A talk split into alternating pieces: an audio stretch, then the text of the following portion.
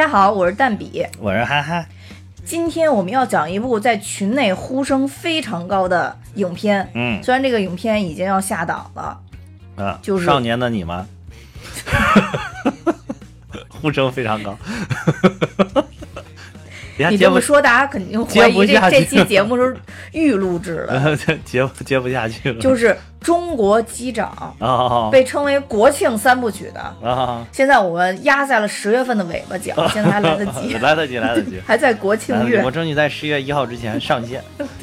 嗯这还在还在国庆月啊。呃，这部片子呢，一开始我没想去去，说实话，一开始没想去看啊。那是你，一我早早都看了。对，那对对是是，然后是你后来又又跟我说也还行，对，然后我才犹犹豫豫去看。啊对对，主要你知道我看看电影的怪癖比较多，一个嗯是我呃不太喜欢欧豪，另外一个是不太喜欢袁泉。啊啊，但是这一次我觉得我对袁泉的评价是非常高的。袁泉这是好演员呀，那为啥不喜欢？就是长了一个苦相是吗？不是，是因为呃，我之前其实对他是无感的，但是嗯因为、就是因为他在《心花怒放》吧，应该是跟啊黄渤演那部片子里边，《心花怒放》有他？哦，有有有有呃，他演黄渤的那呃个，前妻是吧？前妻啊啊，有有有，然后就是因为演了那个角色，嗯，我我觉得演的我特别不喜欢，就那个状态，很多东西都演的就不对劲儿，让我觉得。他就是那个状态啊，始终都是。但是在这里边就不是，就是说他他演的角色的原因吧，我就认可不了他演的那种角色。反正我觉得就是他主要是一个有点苦相，反正苦瓜脸，但是他不喜庆，你看了啊，对对，他不喜庆，啊，不喜。我还是喜欢看着就是那种一看很喜庆的人，嗯，一看很喜庆的人。你还想到你想到的是谁？我竟然想到了福原爱，贾玲儿，贾玲啊，对对对，贾玲是，对不对？对对对还挺挺喜欢这种的，就是一看很喜庆。好吧，现在咱们拉回电影啊，嗯先简单的介绍一下这部剧情啊。嗯，这部这剧情就是个真事儿。对这部剧情啊是一个真事儿，是二零一八年五月份发生在嗯四川航空的一个真实的飞机事故。嗯嗯但是万幸，因为有这个机长嗯存在，嗯，沉着冷静的刘机长，对，呃，刘传健机长，嗯对，刘传健机长。哎，这里边用化名了没？没有吧？用叫刘长健。然后这里边叫刘长健也是用了化化名。对对对他用化名好像是用用化名。对对他用了化名，嗯嗯。对，就是对，他咱们这个好像拍这种片儿容易喜欢用化名，不知道为啥？为啥不用真名？啊，这我还特地查了一下，为啥为什么不用？有有规定化名跟真名的区别在于，导演认为如果用化名，就是我有改编的成分就要用化名；哦，如果我要用真名，就是完全完全还原完全还原。哦对，原本我们今天要讲的另一另外一部影片，啊，就它就原本还原了。完全还原，对啊各种细节，连里其实边那里边也有所有的细改编了，节对，也有改编，也有改编但是里边基本上是但是好像国外是没有分这么这么清楚，基本就是哪怕有改编，也有可能用到原名。但是我查了，他那个改编大部分是时间线上的改编，啊就是这事儿确实是发发生了，但是它但是我挪挪动时间线，啊，对，呃，但这部片子呢，它对，不所以也透露了这这这个今天这个奖又是我来了之后现改的，简直了，实在受不了，没事儿，改不改你都没有准备，杂挂的成分实在是太多，所以无所谓，因为改不改你都没有准备。咱们这个节目杂挂的成分实在太多，现挂，对吧？我们先赶紧讲一下这部影片啊，啊这部影片呢就是让我就啊就咱们本来今天不是要讲两部影片吗？啊对对对这两部影片把我本来已经养好的一点嗓子又哭的哑了，就是泣不成声。挺好的呀，不是，就是你、啊你你没哭吗？看《中国机长》没有没有眼眼眶湿润了一下？嗯没有没有有没有激动？有啊，激动还是挺激动的、哦啊，但是就 没没到哭的那个成分，哎就是泪点没有那么起那么低。你这个问题应该问大敏子，大敏子肯定哭，我觉得他真的恨不得看对对，大敏子二拉屎都二刷我和我的祖国都哭了是吧？可 以可以，对，反正我我是我是两度热泪盈眶啊对，我当然我两度热泪盈眶都没有出现在主角演的时候，啊，都是出现在这个这个谁导演造的一些场景里边儿。啊？比如说啊中间有一段，就是因为飞机最后安全着陆了嘛，啊，对对对，安全着陆之前，其实是这个相关部门通知了安保、医护还有消防啊对集体出发，是是是一起奔向机场。对对对，当时我就特别的激动，激动的这个哭了。我这个应该也不是虚构的，这个如果真的发生这种事儿，是会通知这些部我门。我知道，我知道不是虚构，就是因为我知道不是虚构的，嗯所以我才留下了激动的热泪。啊，因为我突然想起了，就当年水灾的时候，啊有一个美国网友贴出了一个啊。图片对比，啊就是说中国出现大灾大难的时候，总有那个解放军总是冲来对，然后确实是解放军的一个职能。然后所有这个嗯。发生洪水的时候，解放军一个一个的把人背过去，但是在国外，领嗯导是有。专门的车有军队去接的，啊但是平民只能原地等待，啊没有人救护。当时我就想到这一点，我的民族自豪感，我的爱国心。而起。油然而起，嗯一下就腾起来了。不过这个我说实在的，就是为什么叫人民的子弟兵，对吧？我们一说解放军都是人民的子弟兵，就是首先他承担着为人民服务的这个职责，对不对对你一说到这儿，我也很激动，让我一下唰回想到了九八年抗洪抢险的那一刻。你看，当时我还是一名初中生，坐在教室里，听到听着一个就是当时是我们班同学的父亲，他是部队的一个将领嘛，嗯然后这个是师长还是副军长什么，就是级别比较高了。嗯他是当时率着我们河南的部队，就是过去到那个武汉那边吧，应该是武汉附近，就是在长江沿线这抗洪的一个嗯部队。当时他就跟我讲。讲的我当时还年纪尚小，我当时真的是热泪盈眶。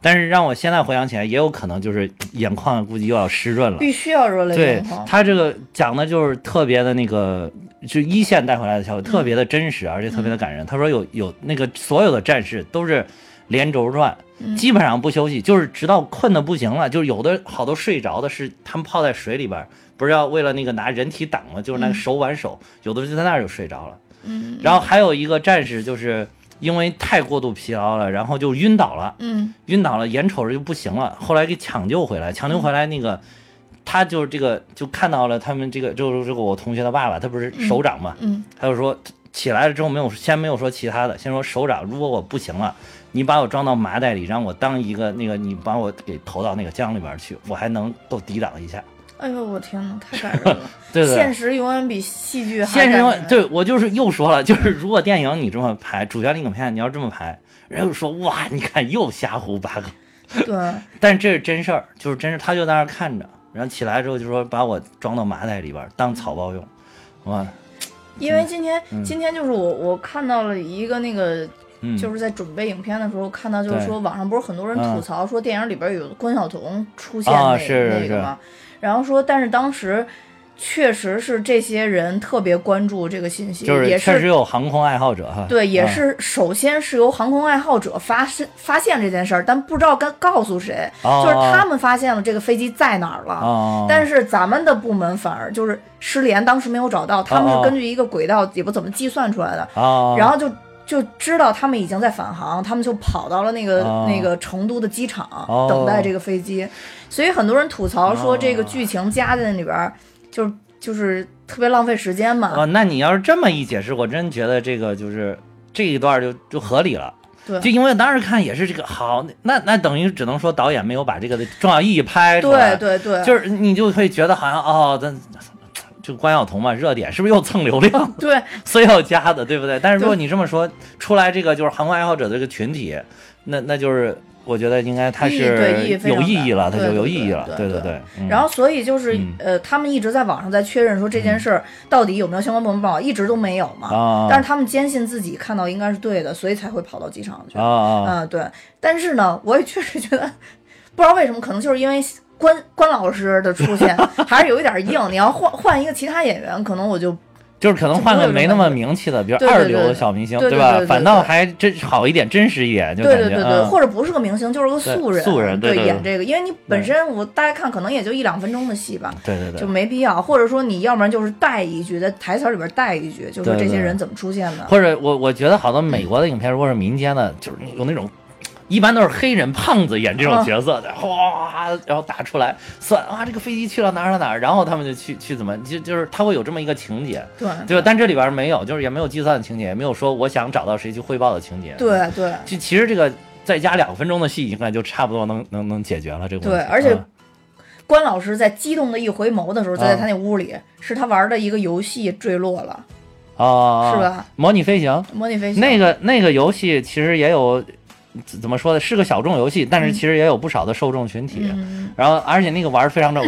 不才比人当年也玩过，这个就是特别特别早的一个游戏，还是微软出的，嗯特别的真实。就是我当年玩的时候，就怎么都开不到天上，然后一开始怎么都开不到天上，里边的键所有乱拨，拨完了之后就一直停在那儿。然后后来还有一次是不知道怎么开到天上了，一会儿掉下来，就是他特别的专业。后来像那个好多，据说就是训练飞行员的时候，就是嗯。尤其学习阶段的时候会用这个软件，然后它会搞成那种模拟舱嘛。嗯嗯。其实哎，对，现在好像还有一些那种。就是专门让你什么飞行体验的那种俱乐部啊之类的，嗯其实就是利用这个软件啊，然后再给你弄那个大屏幕啊，你坐在一个嗯。机舱里边，然后他就把里边那些对应的按钮，你可以拿手拨，就变成真的哦。啊，都是用这个来实现的，呃玩儿非常专业，还有还有好多插件补丁，有各式各样的飞机，哦。嗯嗯，是个非常牛的一个一个游戏，非常牛，是非常专业级的，其实是。对，总之吧，就是在这块儿稍稍微稍微为关老师平反一下，啊就是说啊这个角色还没有说无聊到那个程度，因为一开始我刚看完了以后，嗯我会觉得。他可能就是想体现全员动员去关注这个社会事件这件事儿，但现在发现可能还是有它独特的意义。所以对对对。在这儿给关老师平反一下。对对对对，你这一解释我也清楚了，我也嗯 要不然我也觉得这个好多余啊。这期结束之后，又会有咱们的听友留言说啊。这是蛋比哈哈讲电影，不是蛋比给哈哈讲电影。这这我主要是看的太久远了，今今天猛一来又说要讲这个，就是确实有点有些措手不及啊啊，咱们先捋一下这个这个主剧情吧。啊！主经捋一下捋一下，哎，刚才都说要捋，扯了半天。因为因为这个，因为那个事儿我是特别不理解，就是因为中间有很多人吐槽这里边的一些惊险场面吧，啊就是我我还是就是还还稍微能理解一下导演，但是关嗯老师这个因为特别不理解，所以特啊地查了一下。行，对。嗯这个主剧情呢，其实咱们说了，它主要就是一个这个描述整个这飞机，呃，遭遇故障，然后又 又迫降的这么一个过程。对对但其实中间这个机长起到了特别特别重要的作用。对，但是呢，这个我们今天是就真实的事件跟电影结合，主要讲一啊啊下它这个过程吧。行行它电影开头那些嗯安全检查呀什么的那些东西，咱们就不细说了，因为我觉得那个他们确实也是还原了飞机飞机就是要起飞，这些空乘人员应该去怎么做，哈要经过哪些流程？这个我好像看一些介绍说，这个还是还原的比较真实的。对，还啊原比较真实，而且说所有的机长到了飞机起飞之前，机长确实是应该下飞机，飞机内部转一圈，飞机外边转一圈。转就是要检查一遍哈。对对对嗯对对，是这样的。其实也是对自己的负责嘛。对，嗯咱们就从那个一声炸裂声音开始。电影里边因为演的哦这块没有那么强，但是实际上，因为我是看了那个对机长的采访，啊而且这个采访是，呃，在他迫降的三天之后进行的一个啊采访啊，就时间比较久远。是当时什么央视的那个采访吗？，对央视的一个采访。好像看了一些片段，嗯我还看了之前就是看完这个电影，我还去看了这个他在开讲了，嗯就是撒贝宁开讲啊，了，也开讲了啊，请他了。对对，哎呦，那那个那个我也哭了。然后，哎啊，那个那个那个，我觉得比较感人的是，最后他那个有一个同学，小同学在底下坐的，是是他那个飞机上的乘客对，对吧然后那哭的。啊。好，我嗯想的就是那一点。然后还有，我当时还就是这部电影之前去看之前，我还是在 B 站上听了一下，就是他当时跟空台的这个塔台，好像不是塔台，应该是调度跟调度之间的一个对话，就是真实的对对话，就是跟现男友、友那个对话的那块儿嘛，什么叫跟谁了呀？就是李现演那个角色。啊，你都不认识，行了，没事儿，那继续吧。这都，哎呦天哪！我现在已经跟你有代沟了，聊的都是年轻人的话题，哪个是李现？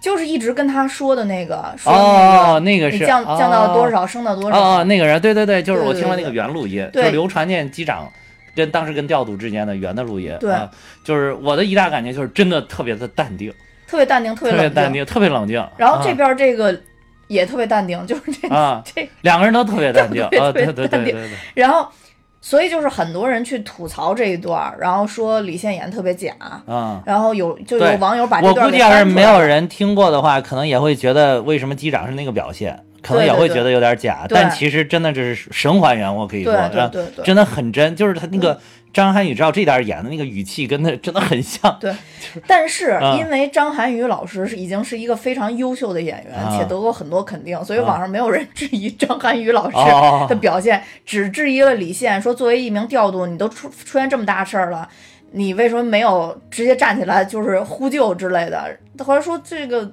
就就不可能出现这种情况，调度都是很冷静的。对对对可能他越冷静越对这个有利。对对对，应该是，如果是你，你作为一个调度，你的本来上面都已经一片混乱了，你作为地上的指挥，你在一团混乱，对对那可能更不利于这个飞机返航对对你相当于就是地面的一个导航员嘛。对对对嗯嗯对。然后所以所以就是讲剧情吧。对，这也是剧情中间一部分。啊，对对，就是刚才咱们说的一声爆裂，这个嗯。机长其实说当时的这一声爆裂，其实并不像电影里边儿，就嗯。就是我因为我刚看电影嘛，就电影里边儿那种砰的一声，其实声音也挺大的，啊啊。但是机长说那个声音近似于爆米花就街上那种摇那种爆米花爆炸他说了，声。他说了，这个我对也听了，对对。对这个我也听了。说比那个声音还要大一点儿，对对对对，所以说那个声音其实是巨大的，而且他发现这个飞机就是这个玻璃裂了之后，他一摸那个飞机，他就觉得不好。不好，因为他觉得拿拿到手了，他就摸啊，了一下，对对，他觉得拿到手了，嗯，对，所以说这个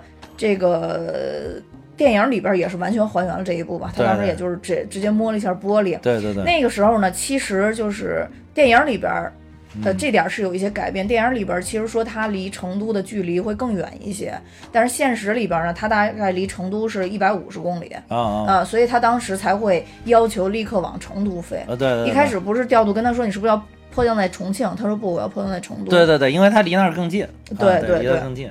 嗯，这个也都是这些机长靠经验的一些判断啊，就是说我应该降到哪儿，他的心里面还有数，我飞到哪儿离哪儿近，他可能立马就做出一个判断嘛。对对对嗯对对，嗯，但是这个这个咱咱们留到后边还还讲一下，其实主要是第二机长在这里边起了特别关键、啊关键的作用。哦嗯嗯然后其实当时等于这个飞机一一就是玻璃刚发现有问题，他刚汇报给调度以后，一下那个玻璃就就很快其实没有多长时间。你你如果 听他那个原录音的话，你会突然听到那个调度里边听到的声音就。就是那个气压的声音，对对跟空气的声音了，对就是呼呼呼不停吹，然后再说什么，估计他可能有说话都听不见。对。嗯，然后呢，当时我看电影的时候，我觉得特别假，就是就是欧豪演的这个第二机长，嗯就是啪就出去了。这第二这个第二呃不是第二机长，副驾驶，副驾驶啊说错了。啊副驾驶叫徐瑞辰嘛，啊就是他这个、这原本的这个人叫徐瑞辰，嗯，就他一下就半个身子不是飞出去了吗？对对，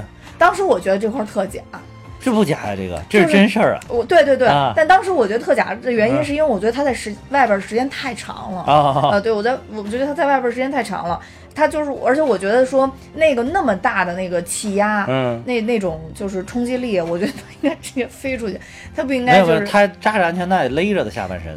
对。后来我知道是因为他把脚扎住了，他其他地方都没有扎，啊，不是，他是那个一般的那个，他们应该是标准的扎，应嗯该是在这个肩膀的两侧，还有一个竖着的扎扎过来，嗯中间在胸前扣一下，然后底下就是跟咱们乘客一样，在这个地方有一个。嗯嗯嗯，啊，好像他是在这个腰间的，就是在跟乘客一样，在腰间这个，这个他是扎着的，呃，他们原话说他是这个是扎着的，说是这个副驾驶有腿部安全带，哦，说还有腿部安对全，带，说哦说他是其他都松开了，只有腿部安全带带绑扎着啊，对所以他所以他人是多么的重要，对，所以他人是你可以看到，他啊不是上半身这么着扶出去，啊他是整个人起来了啊出去的，对对对对所以他是下半应该是他小腿那个对，我估计是、啊这这个我我是看的是应该是开讲了里边吧，他讲的嗯说、说一般就是他们那个。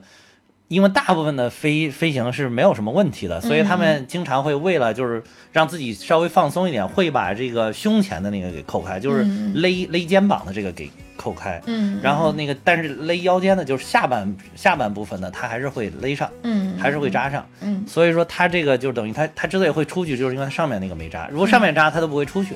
对对，啊他肯定没出去，嗯因为就是说他们当时飞到那个位置，应该是会平飞一段时间，就已经到了就非常啊安全的，平平流层是吧？就已经到了，是不是到平流层我知不知道但是已，经我不知道飞机 飞在哪个层。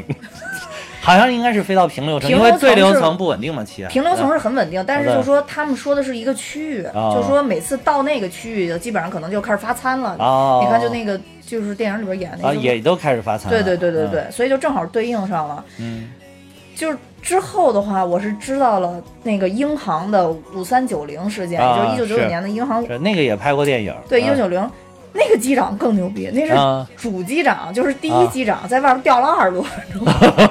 而且我看了那个视，啊。就是我看了那个视频，当时他们啊也是有空军过来保驾了嘛，啊。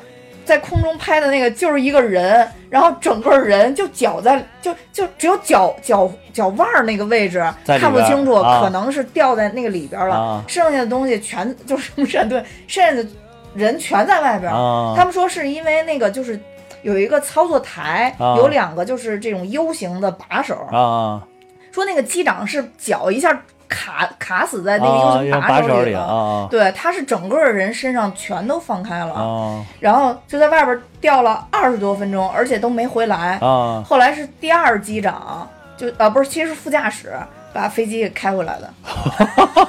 对，但是说那个好像飞行的高度没有这个高，当时。就是啊，当时好像没有这个高。一个是嗯。飞行高度没有这个高，一个是气温，啊。呃，一个呃飞行高度没有这个高，那气温相应的本来就没有这个对，然后速度也没有这个快，然后啊速度没就说这里边还有一个特别重要原因是速度，然后啊另外一个就是说它高度没有那么高，所以它气压没有那么大的影响，啊是呃，所以它啊氧气也没有受到影响，啊对对对，对所以说这个是他们能保持这个这个。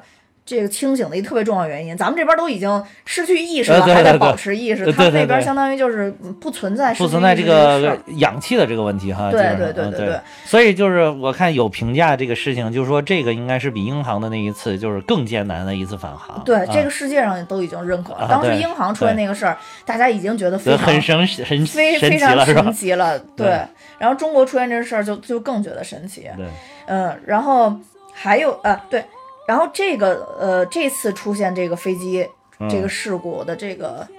就是飞机的这个型号，嗯，这个系列、啊跟当时英航的那个是一样的，哇塞，而且同系列的飞机出过很好几次事儿，就在这个这个这个历史的进程当中啊出过好几是是次事儿。空客是吗？这个啊，这个我没查是什么，但是我就看写写同型号的，但是好像这个型号的飞机现在基本上在国内好像已经是停飞了。哦啊，对对对对就跟那什么七三七八百一样的，对对对对对，嗯估计就停飞了。对，然后还有一个事件就是说，嗯，嗯。我觉得比较神奇的是关老师提到的。啊。呃，我觉得他特地提到那个呢，在这里边也是有用意，因为他要讲说咱们这个飞机，呃，就是这川航这架飞机缺氧会有多可怕，哦所以他提到了说，千万不要像2005年塞浦路斯的那个太阳神波音一样，啊。啊，就是当时他在那个就这个太阳神波音完全是人工操作事故，啊他上去了以后，那个舱内增压系统没有改成自动增压，啊他依然制的是手动增压。啊上去以后呢，机长就是上到空中之后，机长觉得有点不太舒服，但他也根本就没想说是什么原因呃这个、什么原因？啊对，之后到底这个就是这些这个安全的这个就是它这个吸氧的这个这个叫什么来着？啊，就就是那个，我也不知道这叫什么，氧气罩、啊，对，氧气面罩，没有氧气面罩下来掉掉落的时候，啊，里边没有氧气是不是？他们就戴上了这个氧气面罩了，但是具体这过程谁都不知道怎么回事。后来等于就是空军出动了去给他护航，因为联系不上这飞机嘛，就怎么说话、这飞机都不回，因为飞机设定了自动航行，啊所以他到了希腊了以后，因为你你。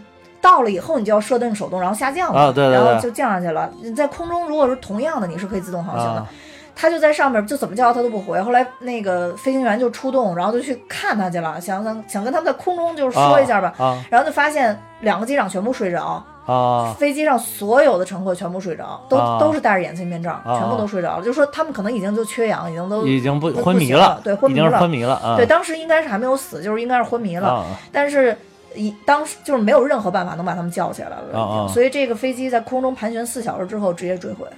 哦，对，所以当时就说幽灵机事件，因为当时，呃，飞行员看到这个情况吓了一跳，他当时就是判断不出到底是怎么回事儿，哦。所以就讲了这个幽灵机事件。而且有一个日本导演还根据这件事儿，好像还拍了一个特别烂的恐怖片儿。但是可以科学能证明一切，啊啊因为他们讲了这个塞浦路斯这个事件之后，我又看了近些年近二十年吧，中嗯国的就是很多这种重大的空难，我嗯看了一下，其实很多还真的都是操作的问题，就都是人操作的问题，就是纯机械的问题的可能不是很多哈，嗯不是就是还是个例应该是。嗯对，而且仅有的我看到一两次，哎，应该是有两次吧，是机械问题，还有一次是因为。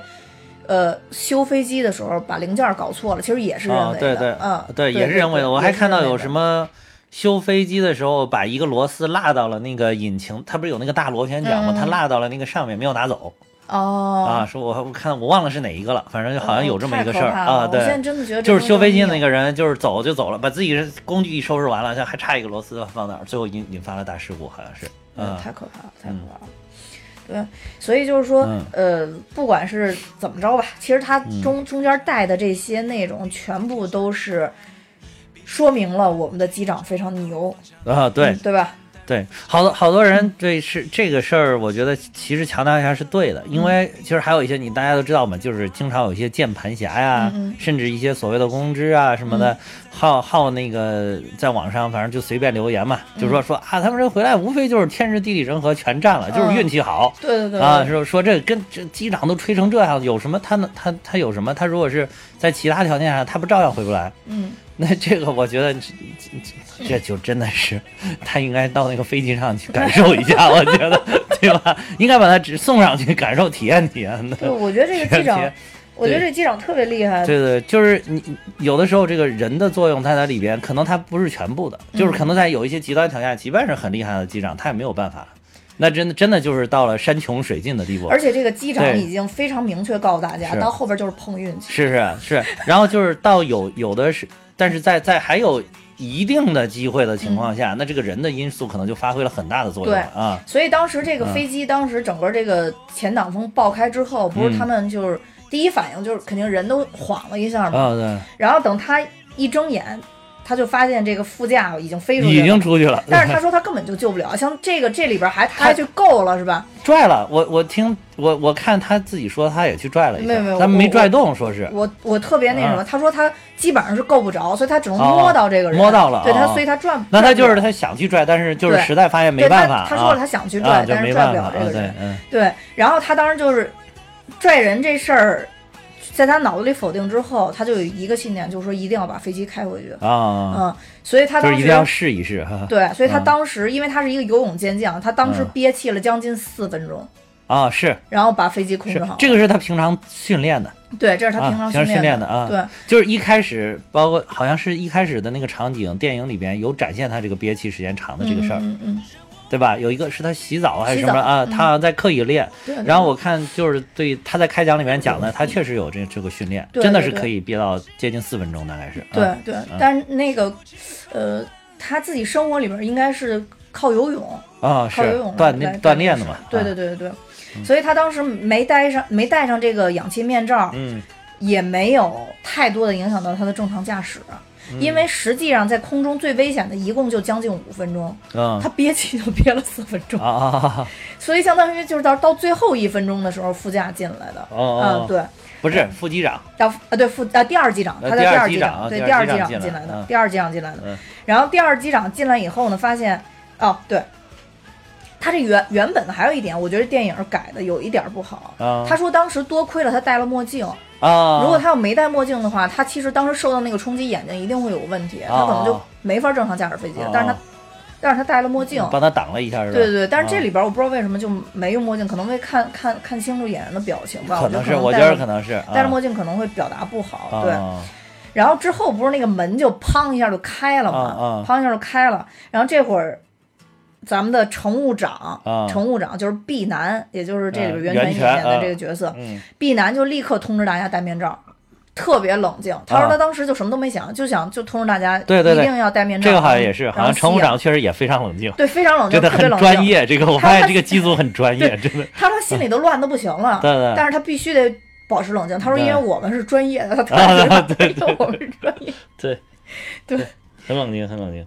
然后与此同时呢，就是机长不是就经受了嗯这个大概四分钟，其实不是四分钟啊，就前期的这个一下变得特别冷，零下四十度嘛。啊，对，但是他说他一开始都没觉得冷，他说啊因为肌肉太紧张了，他一点感、感觉不到就是那个外部的变化。整个情绪都调动起来了，对对对对对对对，就是你，所以你就能看这个人逼到一定份儿上，这个潜能是有多么的巨大。肾上腺素啊造成的。对，对，然后他当时就想说要尽快降低降低飞机，然后这嗯样好能提高温度，获得氧气，嗯，所以他就觉得说应该降到大概是七千三百米，哦，因为呢山大概是五千到六千米。对，它主要还在西藏飞，西藏那个好多山都特别的，对，已经到西南特别的高边边上了。对对因为因为我是哪一年？一六年的时候嗯也是去西藏了一趟，当时坐那个飞机，你就看那个从窗外看下去，嗯那飞机飞的其实很高，但是你看它底下好低啊，就是感觉你没有比那个山高多少，因为山实在太高了，而且就全是 全是那么高。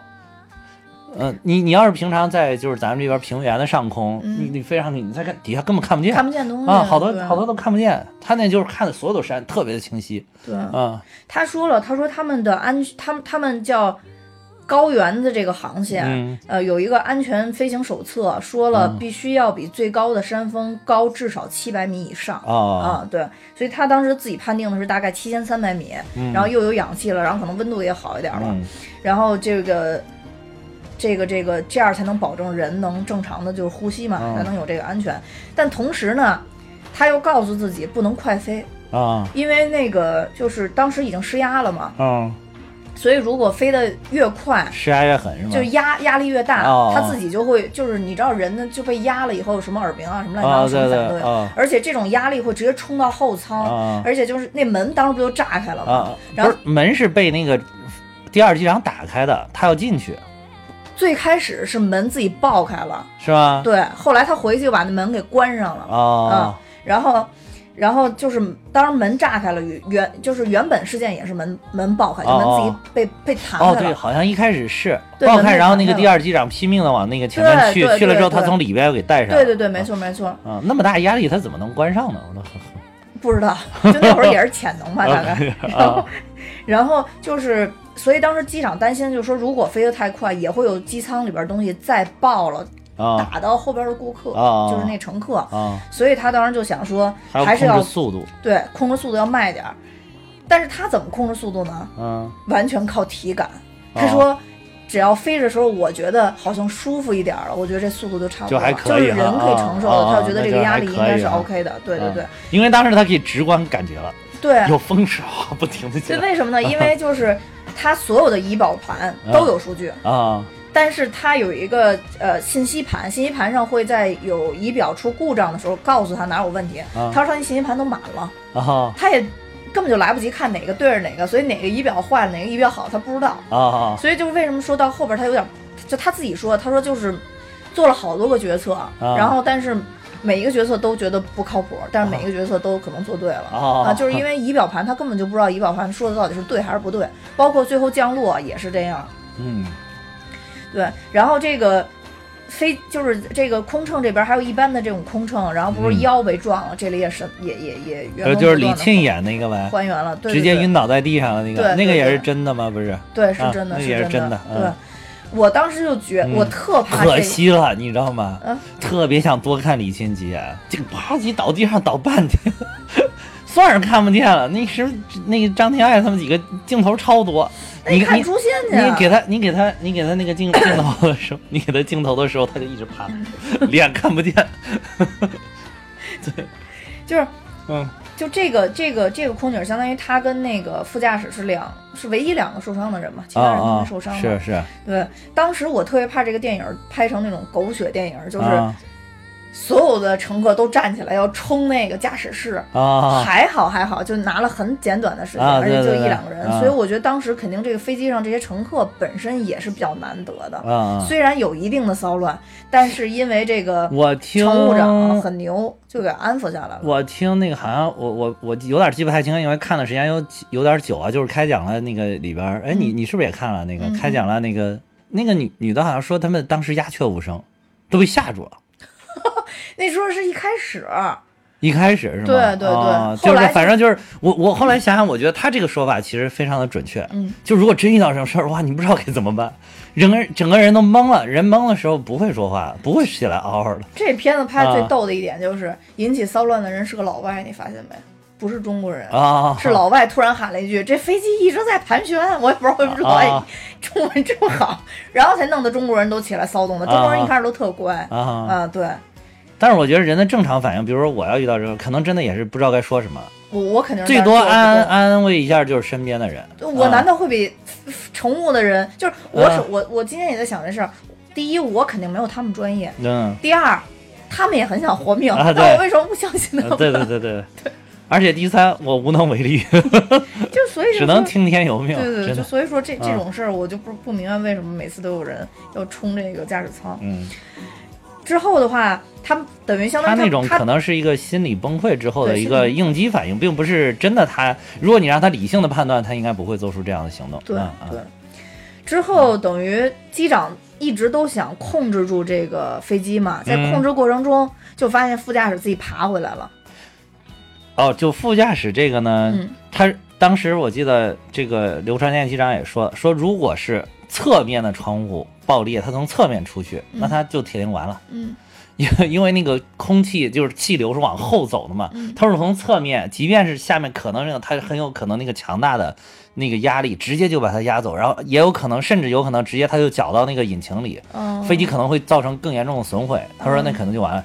他说好悬是正面的那个碎了，正面碎嗯出来之后，它那个空气是把它牢牢压在了那个飞机上面，嗯。它底下正好也有绑着，另外一个就把它人整个贴在了那个机身的上面。嗯嗯所以，然后后来可能是因为那个飞机的速度啊、什么高度，包括一些姿态的调整，嗯，正好让那个气流把它又给冲回来了，它就一下又冲回到驾驶座你说座上去得特别好。啊！对，对，实际情况就是说，因为嗯当时是瞬间压差造成那个压差没有了，对。对。然后所以就是说，这个是飞机里边的空气往外冲，对，嗯，往啊外冲，然后所以就是它就被第一下就就出去了出去了嘛，啊但是一瞬间嘛，然后等于又有风吹进来就吹过就是去了，就是怕它啪到那个，对对对对，啪到那个飞机对对对上面啊，然后然后嗯但是之后因为它在。就是不断的减速嘛，啊他当时不是想把这个这个气压给人造成别啊别有那么大那什么，风就开始又往飞机里边灌了，啊啊，啊是对，往里边灌的时候，他就有劲儿爬进来了，所以他对相当于又又又回来了。对对对对对这这就是为什么副驾驶在那个时候回来。嗯之后呢，等于是副驾驶回来之后，这个梁鹏，也就是这第二机长，嗯就是这里边杜江演的这个角色。江演的，也杜江最近好火呀。你看这几个片都基好像都有俩了吧？杜江？亏就亏在长得太秀气了，秀气吗？哎，我觉得他挺有硬汉的那个感觉，多秀啊浓眉大眼，那个眉毛多浓，你看，对啊，所以秀气。而且一就是那种剑眉，我感觉他属于那种。我从你你脸上一点看不出来，你别给我比划。我我真的不是，嗯，我真的不是。对啊，然后第二机长梁鹏等于是他其实一开始都没发现驾驶舱有问题，因为他在休息，他是真的在休息。啊，是出现颠簸之后，是乘务长给了他一个手势，跟他指里边有有事儿了，声音啊，对，里边有事儿了，里边有事儿。这个不是电影里也这么演了？对，然后、所以他当时正在在坐在外面，他在对电影里边演他正在外边正在撩妹撩妹。撩的那个不错，那个是，而且那那个就是他等于他撩那个小姑娘很理智哈、就前面有一个特别讨厌的坐头等舱的一个大一个男的是吧？啊对对对一看跟个暴发户一样，就是暴发户就是看对，反倒是那个那个女生倒是不错，她就去撩人家，就是正在，那是真的还是假的也不知道。嗯，那就不知道了。反正这里边就是那反正我觉得也不排除这种可能。啊，对，反正不管怎么着，就说如果梁头等舱的那些事儿，有的时候咱也说不清。就如果 梁鹏当时嗯也在驾驶舱，啊就可能三个人都完了。啊，嗯，就因为他相当于呃，你说他最后在后面还等于还保护了自己了。对，而且他等于是最后他等于，如果他要是也在前面的话，他用手可能也戴不上那个氧气面罩，哦呃，因为风的冲击力太大了。啊啊就是采访的时候，别人一直问机长说你为什么不带，为什么不戴？机长说在那个舱位里边儿，日就是任何人可能当时都带不了。啊！但是他等于是就因为带不了，所以他就要憋气嘛。但是他憋到后边，他已经就晕了。啊那边那更是就是晕晕的一批，所以就就就不可能，所以就是等于梁鹏进来之后，等于是在最后一分钟帮他们戴上氧气面罩，哦，等于也就是在第五分钟飞机起稳的啊啊，所以就是一切都那么恰好，啊啊，然后相当于就是就是就是也算把反正就是在这种这种很危难的时刻，这种大事故面前，一定有运气的成分在里面。嗯，对啊对对对对。但是就说这三个人配合的又特别好，嗯对，然后之后最关键的就是第二机长实际发生了什么什么作用，但是当时在嗯。电影里边我其实没太注意，啊。说说第一机长最感谢他是。因为第二机长一到这个驾驶舱，立刻就拿出了高原施压程序，哦就是有一本手册，啊，就是因为相当于第二机长在这会儿就是空中导航员，啊然后就跟他说，我们现在，呃，要立刻往崇州飞才能下降。啊嗯，对，所以电影里边就演了嘛，他们要去崇州嘛。哦嗯，对，其实是第二机长拿了那个叫高原施压程序的那本手册出来，哦跟他说了。所以我当时就觉得哇，太太太精密了，这个我觉得，我觉得还有一个特别重要的作用，就是他一直在搓那个刘机长，对 让帮他取暖嘛。对，刘啊机长当时也特别感谢嗯他这一点，就说他向 刘机长说，他一直在抚摸我。说第二机长一直在抚摸我，对对，搓搓他，一直对对对，其实就让他别那么冷了。啊对对对但是他到后边其实已经感觉到自己冷的不行了。啊啊对对对，然后但是从头到尾他们俩都看不出任何的这个。就是这个飞机到底哪个仪表盘是这对的，哪个仪表盘是错，哦他们俩都不知道，就只啊能靠经验来判断。啊这个时候呢，其实副驾驶一直都是基本上处于半瘫状态，说那这个电影里面也是这样演的，对他就基本蜷缩在那个座椅上，啊，对对对对对基本上就什么也干不了了。对，嗯说这是因为是有两点，第一点确实这个副驾驶徐瑞辰当时受过度受惊吓，伤了，过啊过度惊吓对对啊对对，过度惊吓，当时还能交流，但是嗯，吓得就是不行了，不行了，啊对。然后第二个就是 这个，这是采访那个那个梁鹏的时候说的。梁鹏说也确实做不了什么操作，因为他面前的那个操作板全没了，已经、哦，就做不了什么，只有脚底下那个。你看那个最后他降落的时候不是有那个刹车嘛，啊。相当于是刹飞机嘛，啊。他只有脚底下那些东西了。所以就说唯一交给他的一一个任务就是隔一段时间就去发那个七七零零，哦，就是他们紧急出呼救的那呼救的那个那个代码码是吧？对，但是啊。代码必须要隔一会儿就发一次，隔一会儿发一次，啊。因为他因为机长说他自己的状态就是完全不可能再做任何其他操作了。是我觉得是。嗯，对，其实，在这个电影里面也是演，你看到最后，他就是牢牢把握着那个就是那个方向盘一样的东西啊，对，对然后他就没有其他动作了，基本上啊，基本上没有其他动作。对嗯然后他们就说说这个整个的在这个过程中，其实他们特别感谢塔台，因为啊他们属于在盲发阶段，啊，就是所有发出去的东西啊根本不知道塔台会怎么处理，啊会会接收多少。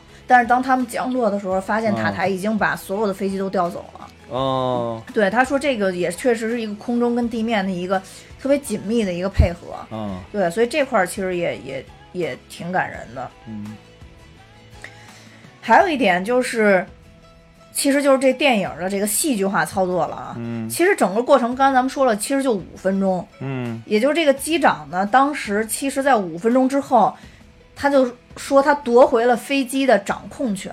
嗯所谓飞机的掌控权，就是基本上来说，他人工操，因为最最牛的就是他一直人工操作这飞机，啊啊就是他人工操作已经相对平稳了。啊啊，所以其实大概最害怕的时候就五分钟。他说大概在五分钟之后，嗯其实心里已经觉得安全多了，因为当时觉得已经有谱了，就这飞机已经很稳了。虽然仪表盘都是错，但是啊起码知道手里边操作这几个是 OK 的。他只能啊当时靠试来判断哪个管用？哪个管用，所以他啊就觉得说，他怕是有些东西失灵了，是吧？对，嗯就比如说，比如说一共三十个操作，嗯呃，这三十个操作有两种方式都能到达他要的终点，一种是五个操作，一共六个操作，他就要在脑子里边迅速的算出哪个操作用到的仪表盘最少，嗯啊嗯、因为这样他才能保证说那个，就是说更更安全嘛，嗯因为他不知道哪个出问题了。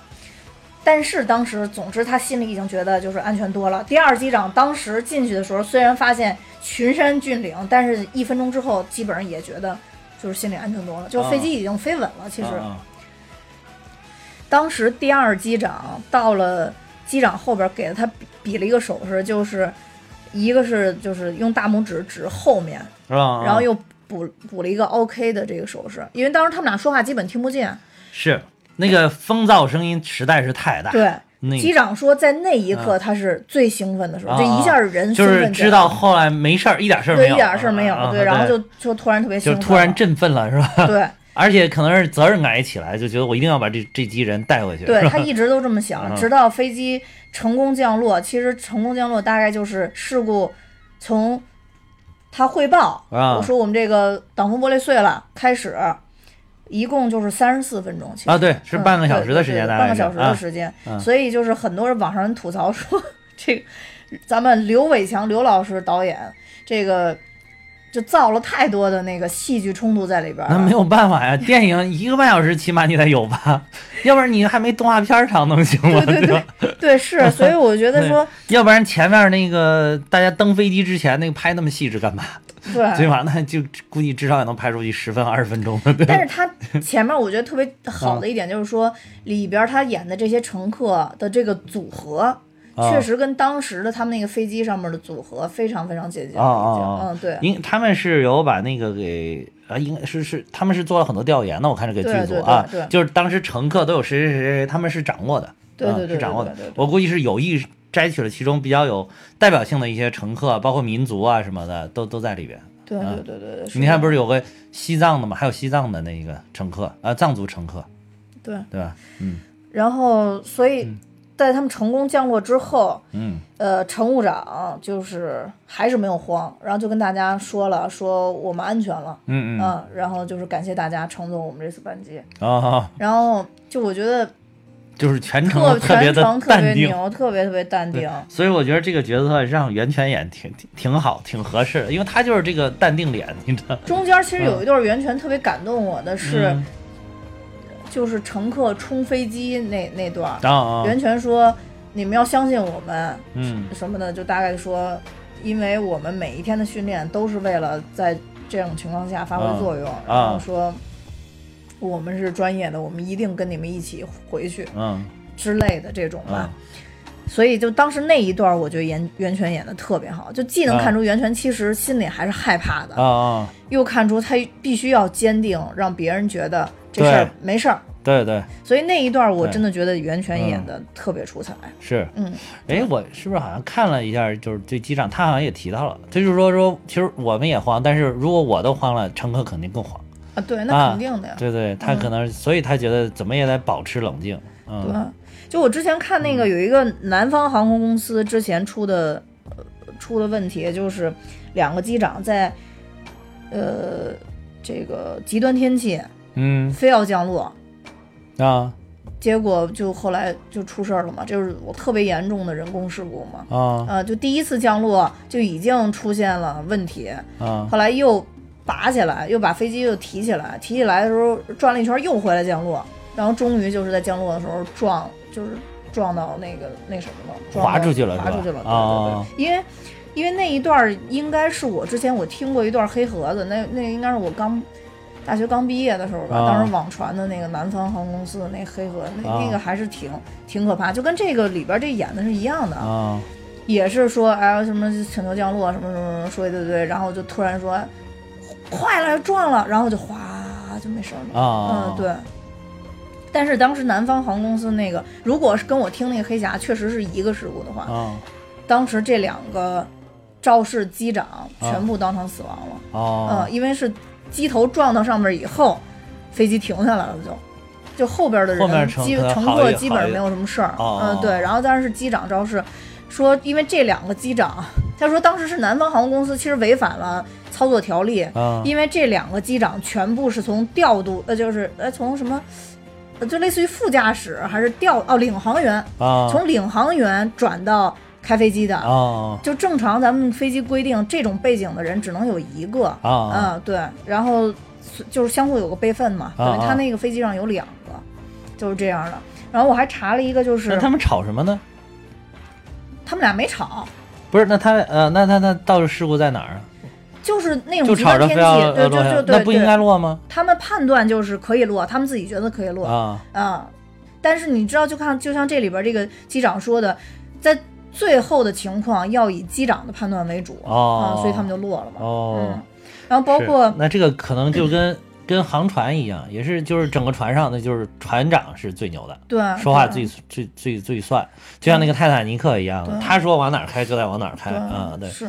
嗯。像我坐飞机，就是国内这些航空公司，我基本上坐的比较多的，可能就是嗯呃国航，啊，对，嗯国航我国坐的也比较多，对，国航比嗯。较多，然后东航比较多。我是嗯。南航，嗯，国航，所以我还特地查了一下国航的事故，然后有有一个我、啊我印象比较深，就是嗯。国航的是飞韩国的，啊。当时也是人为事故，嗯。但是人为事故最主要的是因为韩国用了一个没拿到合格证的调度在在这个机场塔台工作，哇塞，然后这个调度这种事儿吗？对这个调度误念了这个正常下降的距离，哦，应该是下降到三百三百五十多米吧，啊他直接给报了一个二百三十多米，就所以猛降快了，降快了，然后一下啊撞的就还没，应该是我知道他那个啊就是那个那个韩国那个应该啊是先越过一小山，然后直接啊进到机场里边儿啊、现在好像也是，反正我当时去的还是，啊然后他直接就蹭到山上了，然后就下去了。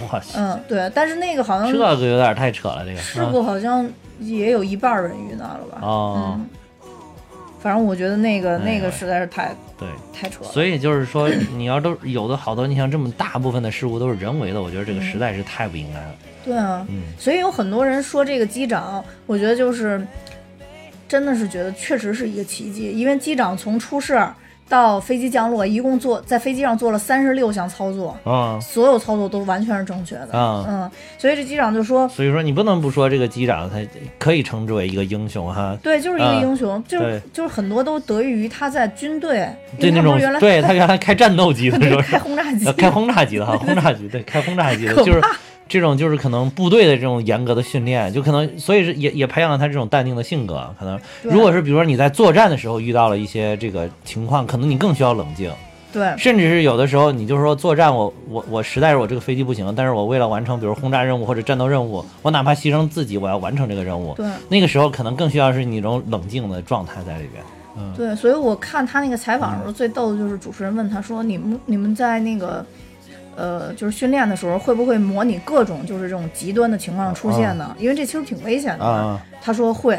就是啊在军队的时候都会，啊然后说，那你们当时有没有模拟就是大风玻璃碎了？他说没有，没有，对对对，这个一般谁会？因为这个就是这个，即便在就是空难事故当中也是极少数的。嗯啊，空难事故当中前挡玻璃坏了，还是有几起的，但是就是我说的都基本上都出现在这一系列的飞机啊上，还有那个前挡，还有那个挡风玻璃总共有三层，就是三层全坏的，这个也不多。嗯就是啊，它它有三层，有的时候就是，比如可能前两层都坏了，但是里边这里层还 OK 啊，都对。那个都没事儿，那个都能照样飞。对啊、对对对。对，嗯，所以所以说就是等于说这种这种机器吧，这种精密的机器，其实它首先从机械设计上来讲，应该是就已经有很多备份了。嗯嗯就就不会说让就是一下就就一次性一下就就是已经，他这等于说是连三层我都我都碎了。空难就是一出都是很严重的，很严重啊对，就是基本上遇难的话，真的好多就是全部遇难了嘛，对对，好吓人！你想想，坐在飞机上，如果真的是感受到那种恐怖的气息的话，可能这辈子都是终身难忘的，应该是。嗯，对，很很吓人的。确实是，嗯嗯，所以他们当时在军队里边儿受到训练非常严格，到最后淘汰率也特别高。他说，嗯当时像他们这种军队的这种飞行员，基本上整个一个省也就招十到二十个人，嗯然后这十到二十个人经过训练之后，最后淘汰百分之七十到八十，哦，剩下来的才能真正上岗。所以说在这个战斗当中，尤其是空军嘛，就说是。就是保护飞行员才是最重要的。嗯飞机没事儿，飞机你掉下去了再造，嗯，对吧？尤其是那个工业能力强的国家，嗯你像原来二战当中说，美国每天都能下多少多少多少战斗机，多少多少轰炸机，嗯每天都能生产。但是你要是飞行员一牺牲，再培养一个需要花特别特别长的时间。说最后这个日本那个为什么到最后不行了，跟这也有关，因为日本老爱就是不成功变成人，就是一看这飞机不行了，飞行员跟着飞机就直接撞人家那个军舰去了，然后也可能你没撞上，然后你就整个都死了，机毁人亡。然后结果到最后好像说二战的后期，那个日本的开那个零式战机的这个飞行员都特别的年轻，特别的小，好多都根本没有战斗经验，就是培训没几个小时你就飞上去了。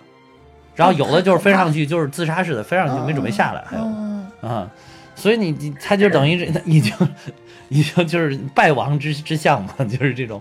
真可怕啊，对，嗯。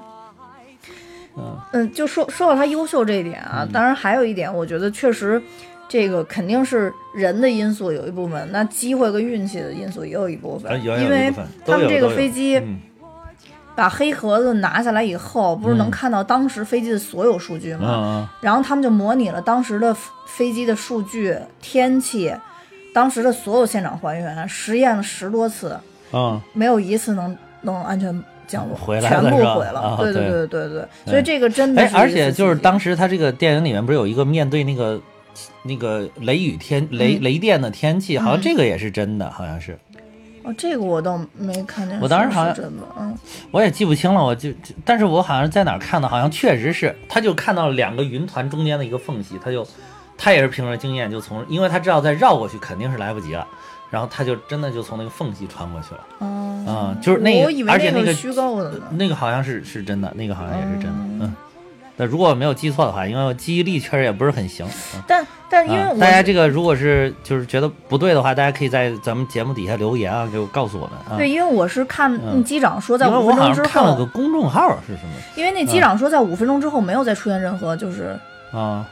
就是风险特别大的事儿了，是吗？对对对，啊，我好像看了一个公众号里边写，他好像是、嗯。是有这么个真事儿，是哈哈写的公众号吗？哈哈哈哈从不写公众号，哈哈哈没这个闲工夫，对，反正就是嗯，基基本上基本上我们就把那个整个这个飞行的这个全过程就还原了一下吧。我觉得这个其实才是这真正的就是剧情看点啊，这就是剧情，对这就其这就是实还原了一下就是剧情，嗯嗯但不，它剧情里边最高潮的两点，其实咱们都没讲，因为我觉得是虚构的。一个就是你说那雷雨云那块儿，啊还有一个就是他撞山那块儿。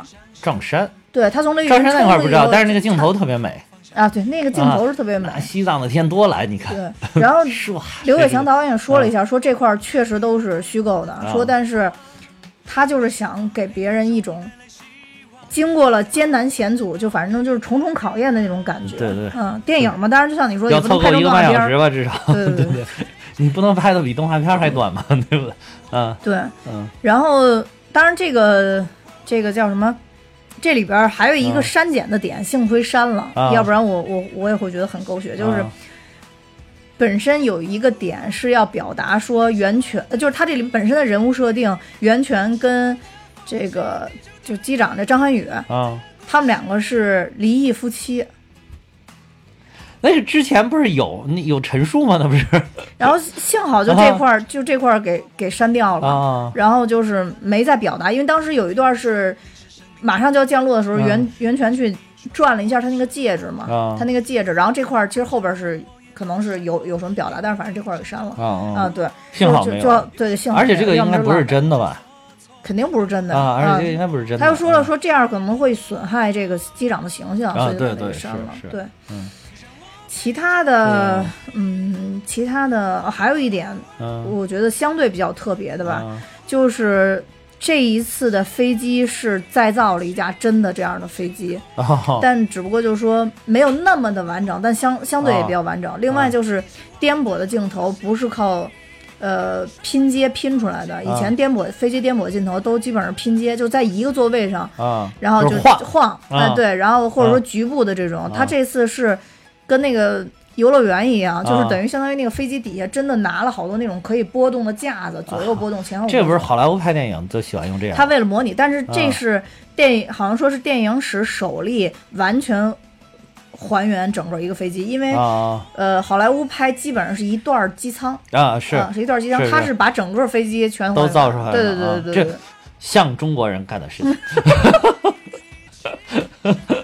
高的 全是对对对，就是就是那弄一个吧，再 就是这种，让美国人想想成本太高了，造一半儿吧，对，所以？嗯，整体来讲，我觉得这部电影还是比较推荐去看的。虽然这里边儿我觉得还挺好看。我我觉得唯一的遗憾，就是确实呃找的明星太多了，我我觉得明星少一点可能会好。其实我哎这点其实也是我我有同感，嗯犯不上，对吧？真的犯不上，呃嗯杜江你就给他配一个稍微朴实一点的老婆，哪怕不朴实，啊。就也别用 baby 对吧？baby 就是哦哦哦哦，对，还有 baby，对，这里边还有 baby 太对挑戏了也。你要不说我都快快忘了。对 baby 特别挑戏，嗯对对对但是 baby 还行，这里边演的我觉得还行关老师也很强，就 baby 跟关老师都属于那种没几分钟戏的嗯啊。对，但是就像他们这种一出来就就直接跳戏，这边可能就是大家觉得空姐一般都是美丽的嘛，所以就是嗯搁劲儿给你造。哎，但是我看了他们 原就原本的空姐儿跟这些演员比，真的不逊色啊，真的也很逊色呀真的也很漂亮。没有说除了机长不逊色，不是除了那个乘务长不不逊色，其他几个还是逊色的。没有没有有一个特别好看，有一个就是他们好像是跟那个我看等最后不都放出来吗？我感觉还还可以啊啊！一般头等舱安排的都是漂亮的，啊，对他对他说这里边进阶就是进阶到头等舱对对对对对对。是。哎，没坐过几次，所以没法哎判呀，你断。没坐过几次，坐过就不错了。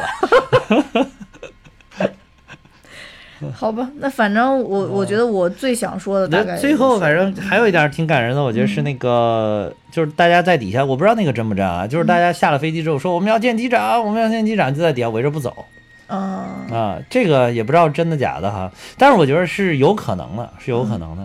哦，对你说到这儿，啊我又想起一点，那个电影里边我特别喜欢，就最后朱亚文演那个角色，啊上去看了一下，我特怕又变成狗血剧，然后说，哎，这是不是你们的事故？你们到底有什么问题？回去写一报告。啊 最后朱亚文啊出来轻轻握了握手，你怎么这么牛？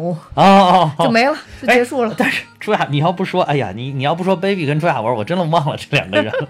这个，但是朱亚文在这里边演的，我真适合演老干部，对对对对对，特别有那个老那个劲老老干部那个劲儿，对对对对你看了一眼就是一副那个挑刺儿的眼神，对对对对对。但是下来了，又像你说，突然有个反转的感觉。对对对对对，没错没错对对，他竟。然把这么小小的一一就是几几秒钟的剧情，居然演出了反转的哦感觉，我实在是太厉害了 我觉得这个这个有意思，这个真的有意思。对，啊，嗯而且这个老干部气息满满，真的是特别好。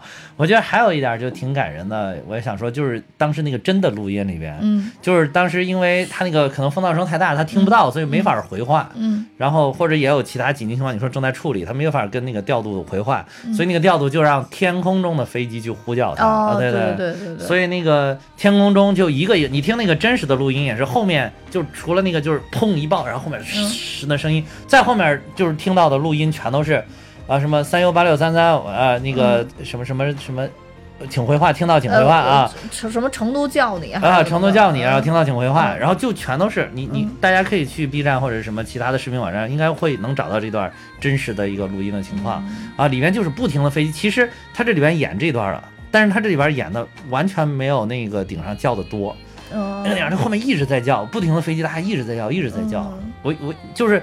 而且大家都很淡定，但是我觉得大家能不停的重复的叫、重复叫，其实大家心情还是跟它连在一起的，就是很紧张的。没错没错啊，还是很紧，因为大家都是飞行员嘛，都知道，就是可能大家去从事飞行员的这一天，也都做好了这个准备，就是万一有一天遇到事故，可能我也就回不来了。所以当时当有其他的有机，然后出现了这种状况的时候，可能也都特别的能够感同身受，所以他们就一直在呼叫，一直在呼叫。那那一段那个，我当时是去听这个 B 站的这个视频的时候，我是特别想听他跟调度到底说了多少话。后来发现，嗯就前面的一啊特别短的一小段，几句话没了。嗯就是电影里边这几句话没了。然后后面呢，但是那个视频那个又特别的长，就是后面的特别的长那段全都是人家在呼叫，嗯全都是各种飞机在空中呼叫还原了啊，对对，各种。所以这这里边等于他反倒拍这个呼叫没有那么多，嗯但是他用了不同的几种口音，但是你听那个。原的那个里边好像没有这么多口音，基本上是普通话。嗯。嗯。好吧，嗯，嗯，总之这是一部让人非常就是感动的电影，还是挺振奋的，尤其是到最后落地的时候，你还是觉得挺振奋。而且他当时中间出事故，尤其是那个，呃，机长室的那个，就是前面驾驶室的那个门被撞开了之后，嗯嗯嗯。后面那个哗一下那个就失压了嘛，嗯。人好多都飘起来了那种感觉，对我觉得还是令人制造了这种紧张的气氛在里对边。啊对对，没错。嗯，嗯，当然他就是好多人我看也有说，就是说气紧张气氛不够，嗯。我觉得那是还有因为多紧张？因为，呃，不是，他他确实可能经够紧张它时间不持久，但是我觉得可能是因为确实就像你说的，飞机没飞多久回去了，对啊那，没有你你要硬凑这个时间，好像那又又虚假了，对吧？所以我觉得就是基本上还是挺还原的就可以了。对，要飞机一下都惊险了两个小时，这些人肯定活不了了。都说得也是氧气舱没有那么多氧气了，对对对我觉得就活不了了对对对，是，所以就整体来说还不错。总体来说，这个国庆的这三部曲，我觉得这个确实在我心里面应该是排第二名的，嗯，嗯还还是我觉得应该是我和我的祖国略胜一筹，但是。后来好像这两部片子的票房追得很紧啊，好多都说这个中国机长要反超了，要反超了已经。我我也没看，20 20后多亿吧面反正都二十多亿，嗯然后不知道后来有没有反超那个《我和我的祖国》，不太清楚。但是这部拍的确实也是不错的，嗯，嗯，当然就最弱的还是那个《攀登者》，哎咱讲《攀登者》了没？没讲，哦，没讲，我都没看。哦，那都没看啊嗯。对，最最差的是，嗯，但是《攀登者》的那个故事真的应该是也是非常非常感人的，就只能怨导演跟编剧了，他那个故事也是真真啊真事儿，嗯。特别的牛。哎，我发现我们最近，看来我们最近排的几个电影都将是真人真事儿啊，真人真事儿、嗯啊，对，真人真事儿就是非非常的那个也挺牛，那个就是简单说两句，后来是不是也不准备讲了、嗯不讲了啊？对也不准备去看看对啊啊，是嗯那个有有子怡老师嘛，有嗯吴京老师，嗯 这个那个是中印尼泊尔勘界的时候、嗯。啊，不是中中国尼泊尔不是中印尼泊尔，然后印印度没印度什么事儿啊？嗯。中国和尼泊尔勘界的时候，六二年吧，六三年勘界的时候，然后尼泊尔就要把这个珠穆朗玛峰划到他们国家去，嗯，但是咱们当时提的方案就是珠穆朗玛峰应该应该按说应该是在峰顶平对对对，分吧，或者说对，啊，就是，但是后来他说说，那你你们国家从来都没上去过，你凭什么画画的？我们这儿好多人从我们这儿上去了，因为嗯南坡嘛，嗯。南坡气候相对好一些。嗯嗯原来的早年的攀那个珠穆朗玛峰，基本上都是南坡上。嗯，后来就是中国人为了证明它，就是我们中国人能上去，而且我们从我们自己的地方上去，嗯就硬从北坡上，那是人类第一次，就是北坡登顶。但是北坡登顶的时候，这个由于当时中间的一些就是非常的艰难嘛，就是有为了救人，把那个摄像机，当时还带了摄像机，嗯把那个摄像机丢了，哦，就是为了救人把它丢了。然后就没有录到咱们在那个登顶一刻举旗的那个那个景象，嗯然后但是下来了之后就宣布向世界宣布我们登顶了，嗯。呃世界各国不承认，不承认了之后，这个时候咱们国家当时不是经历了后来有很多的事件嘛，嗯。啊，就是很多很多的事件，大概经历了十年、嗯，十几年的时间，然后。这个这个时候就是，就国家觉得说我们还要争这口气，嗯。就是好多登山队员，包括当时登山队员也都觉得，我们都是牺牲了这么多同志，然后才上去的，那实在受不了，然后就是心里的感情也受不了，然后就在七、七几年、七五年的时候还是七几年的时候，我记不清了，记不清了，七几年的时候、又去登了一回，哦，这回就保住了那个摄像机。而在这个电影里面演的是，就是其中一个人就牺牲了自己保护的摄像机，这个我忘了是不是真的，好像也是真事儿。就有一个人可能为了这个，嗯为了让后面留下的人能够拍到登顶那一刻，不要让世界再不承认我们，嗯。他就牺牲了自己，然后最后就是也留下了影像资资料，哦，就再次从北坡登顶。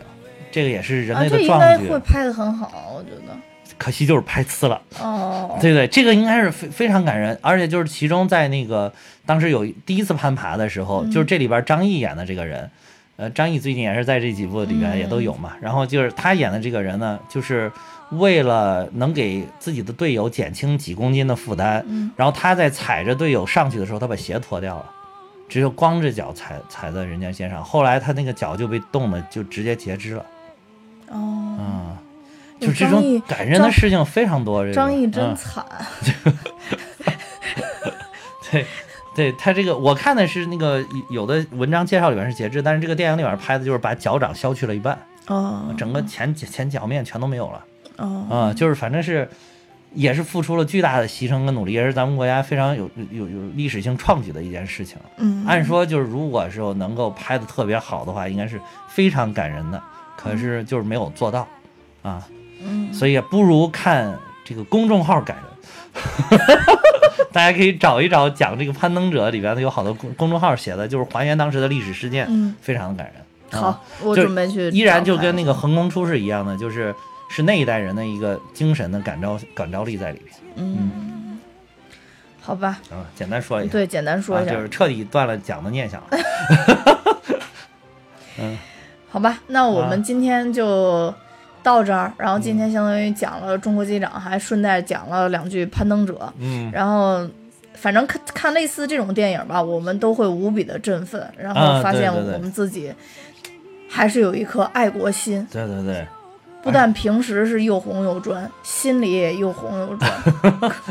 主要是这真的是实实在在就是我们国家我们中国人自己做出的，真的是比较伟大的事情。对嗯对，行，那我们就也希望就是这样的精神能够继续感召着我们全国人民继续前进。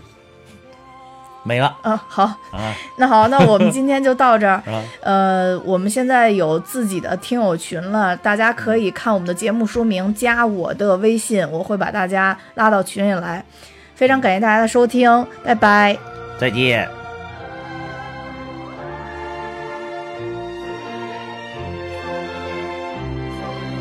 我爱祖国的蓝天，云海茫茫一望无边，春雷为我敲战鼓，红日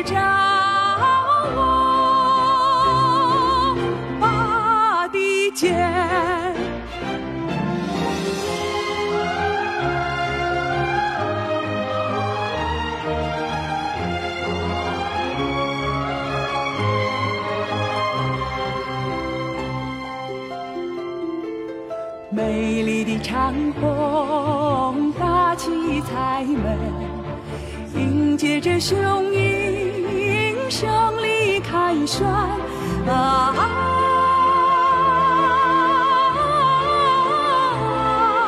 水兵爱大海，骑兵爱草原，要问飞行员爱什么？我